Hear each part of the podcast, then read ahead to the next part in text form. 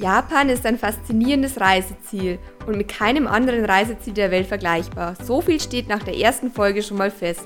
Aber was genau bieten jetzt Städte wie Kyoto und Osaka außer Sushi? Das verraten dir Katrin und Chris im zweiten Teil unseres Japan-Podcasts. Lass dich beim Hören nun faszinieren von den Großstädten, Naturwundern, Köstlichkeiten und den Menschen in Japan. Travel Optimizer. Der Reisepodcast für Leute mit Job und ganz viel Fernweh. Die Welt ist zu schön, um zu Hause zu bleiben. Deshalb dreht sich ja alles ums Reisen und Abenteuer erleben. Hol dir hier von uns und unseren Gästen Tipps und Inspiration für deinen nächsten Urlaub. Nachreisen erlaubt.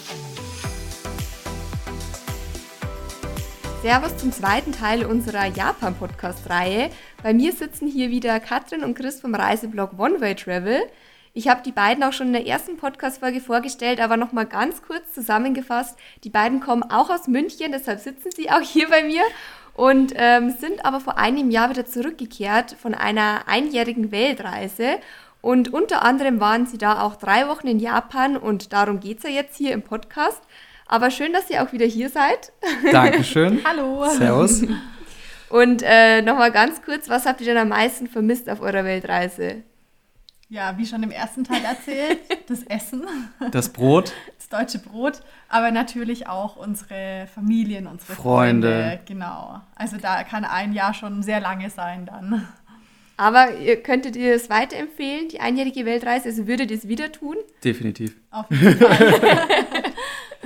okay, also ihr könnt auch gerne mal bei den beiden auf dem Blog vorbeischauen, www.onewaytravel.de.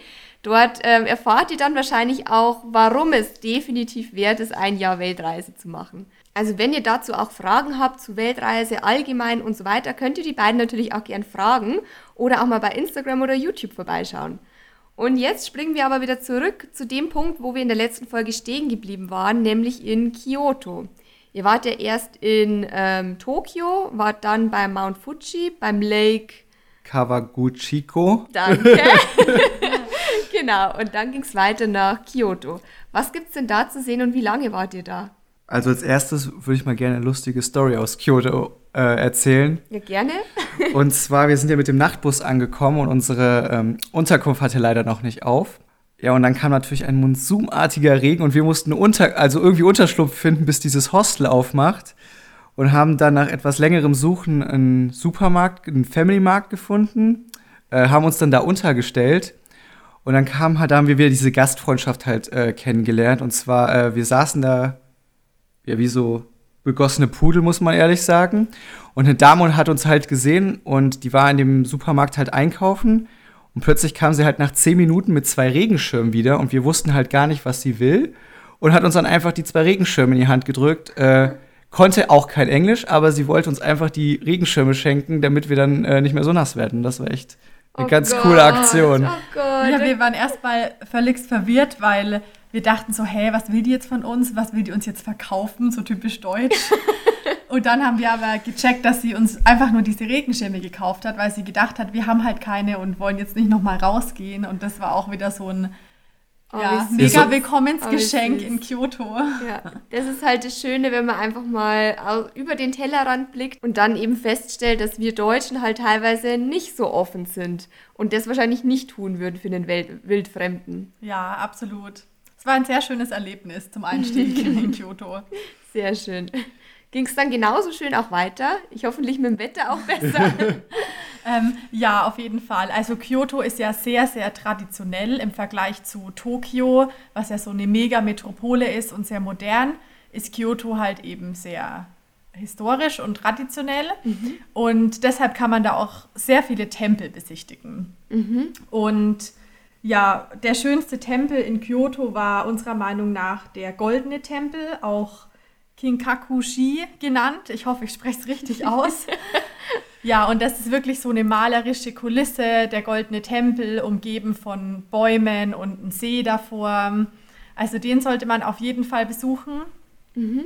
Und ansonsten gibt es auch noch eine Tempelanlage, die nennt sich Kiyomisa Dera. Wahrscheinlich war es jetzt auch nicht korrekt ausgesprochen, aber Egal. da reichen unsere so wie man Japanisch- schreibt, dann Genau, Kenntnisse leider suchen. nicht aus. Ja, und die sollte man auch besuchen. Die liegt auf einem Berg. Dann hat man, da hat man auch einen sehr schönen Ausblick auf die Stadt, auf Kyoto.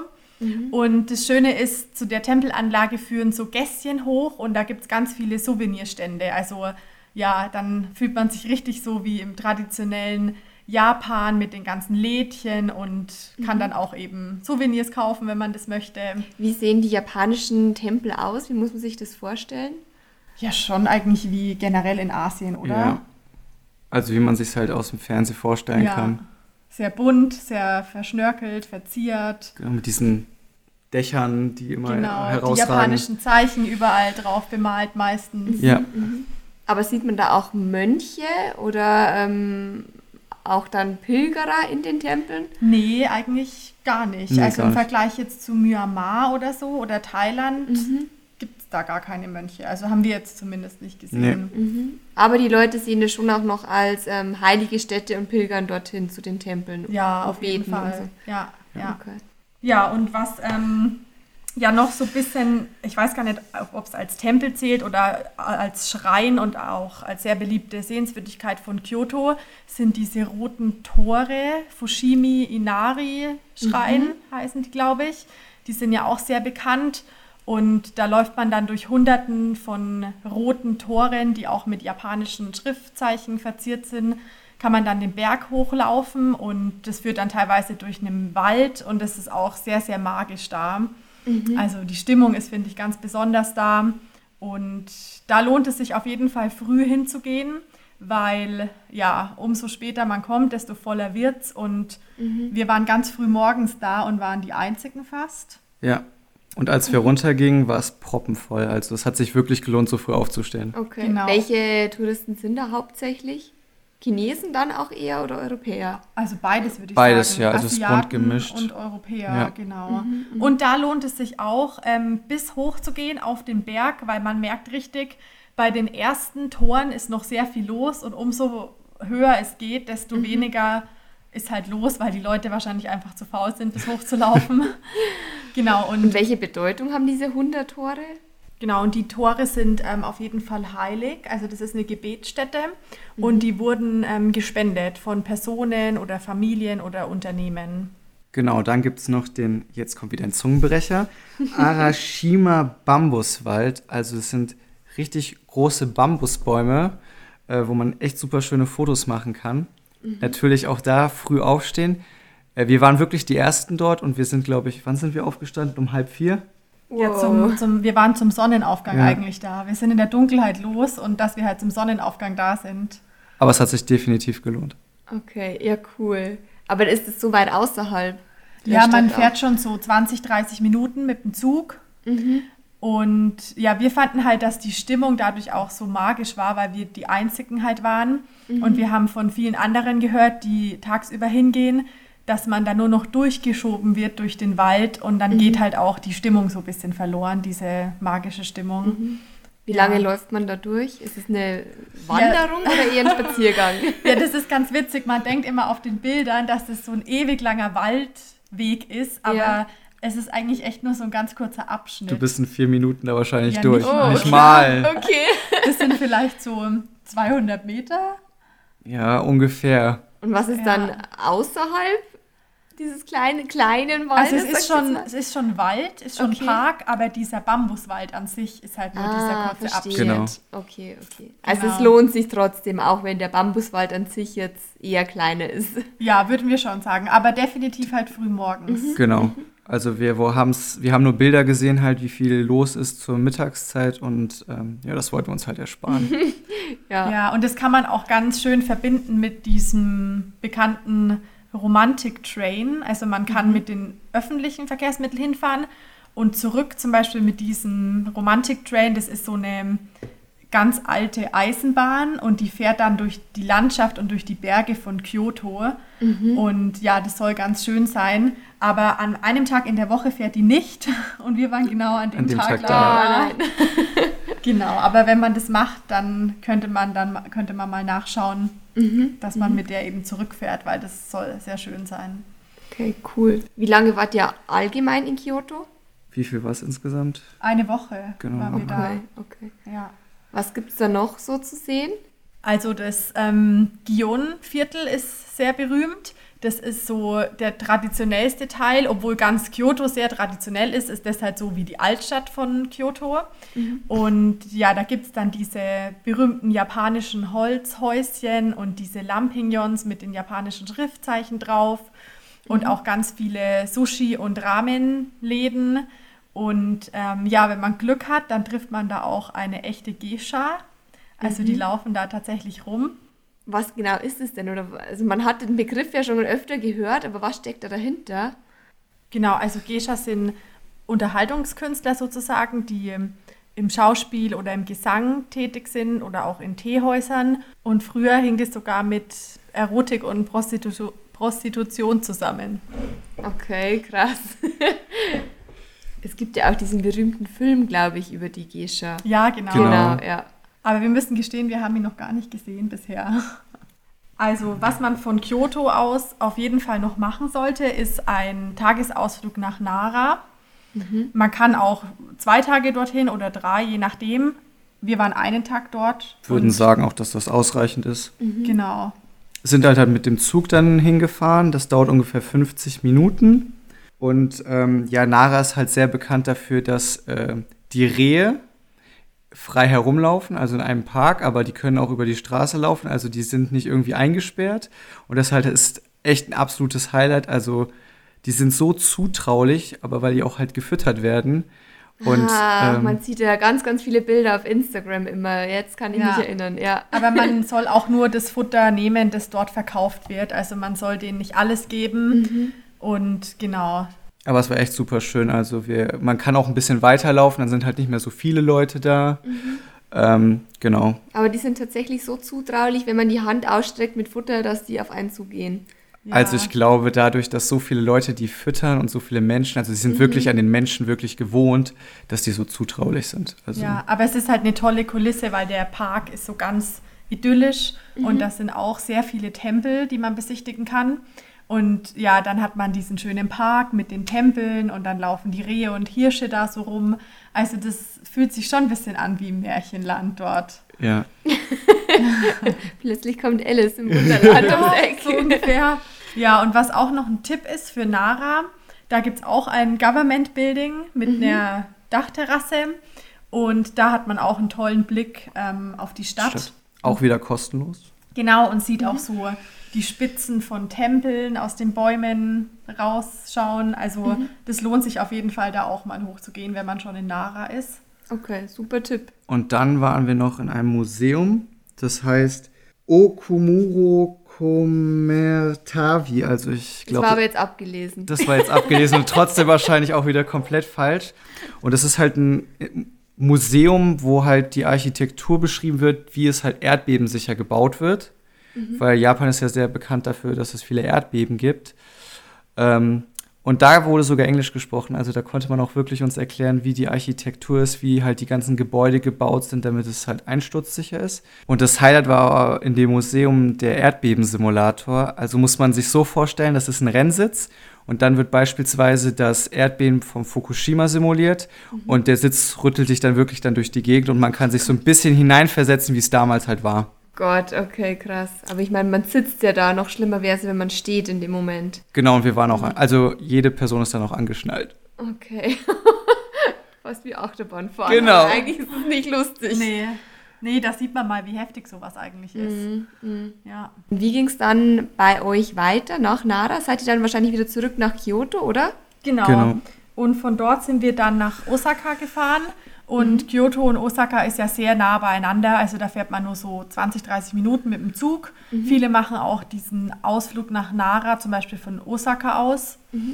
Ja, und in Osaka waren wir dann drei Tage, was völlig ausreichend war. Also es, ich würde sagen, es passen auch eigentlich zwei Tage. Oder auch, man könnte auch alles sogar an einem Tag schaffen, wenn irgendwie die Zeit knapp wird. Aber drei Tage waren halt entspannt. Also wir konnten entspannt uns die Stadt anschauen. wieder ein bisschen durch die Gegend schlendern.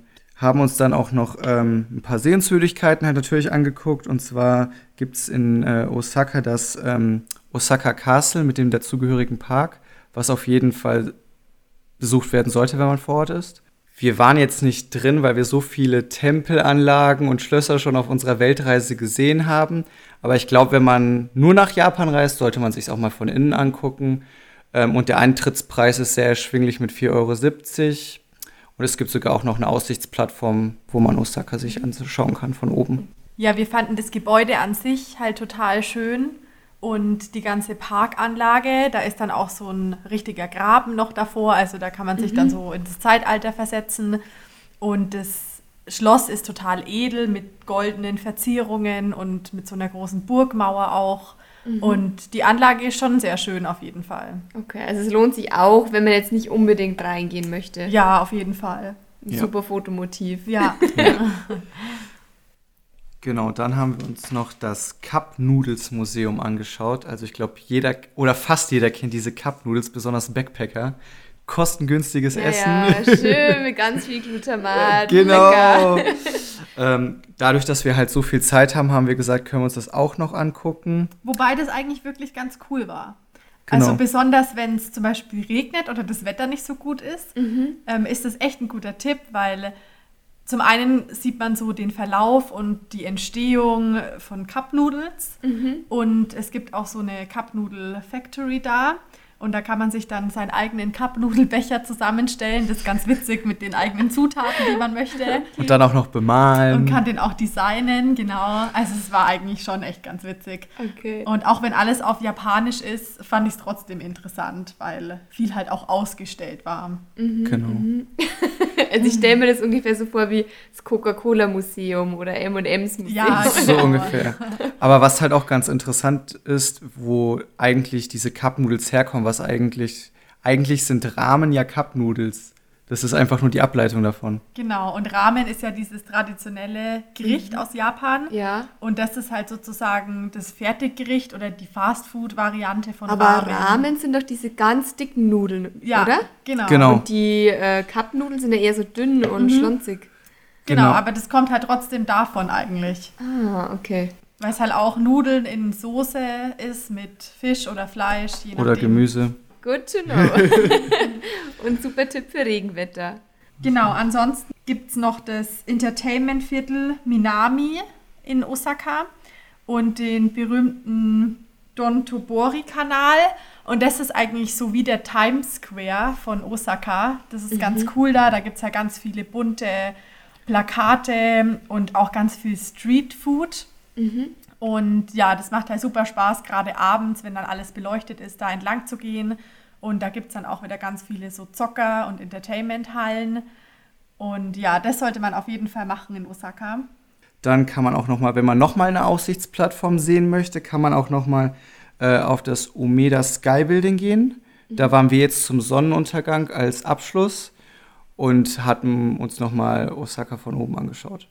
Ach cool. Und in der Nähe von dem Umeda Sky Building ist noch das Gate Tower Building. Und das ist ganz witzig, da führt nämlich eine Straße durch ein Hochhaus durch. Also mhm. da ist im sechsten Stock, ja, führt dann eine Straße quasi einmal da durch und kommt auf der anderen Seite wieder raus. Und es ist halt in der Nähe ähm, von dem Gebäude, von dem Umeda Sky Building. Deshalb, wenn man eh schon da ist, finde ich, kann man das auch mitnehmen, weil das halt okay. halt ganz witzig ist. Ja, klingt echt interessant, habe ich noch nie gehört.